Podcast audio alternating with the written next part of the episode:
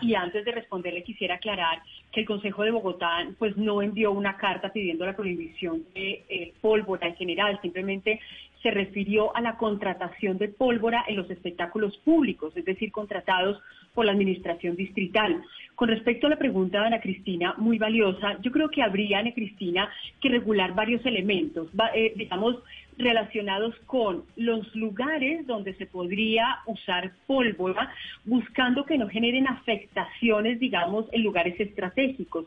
Por ejemplo, humedales, zonas de humedal, por ejemplo, donde haya albergues eh, donde estén animales, eh, pues allí, digamos, reunidos. Por ejemplo, el caso de la unidad de cuidado animal que queda en Ingativá, del centro de fauna silvestre que queda en Ingativá, es decir, que no haya, digamos, como cuando hay prohibiciones en las inmediaciones de hospitales o colegios de niños, en fin. También con respecto a los decibeles está claro que eh, cuando se supera el número de decibeles que pueden tolerar los animales, pues es cuando empiezan a generarse mayores, digamos, perturbaciones y afectaciones auditivas.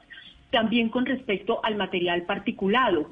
La pólvora tiene impactos negativos en la fauna silvestre y doméstica, no solamente por las explosiones, sino también por las vibraciones y por el material particulado contaminante que se emite en la atmósfera.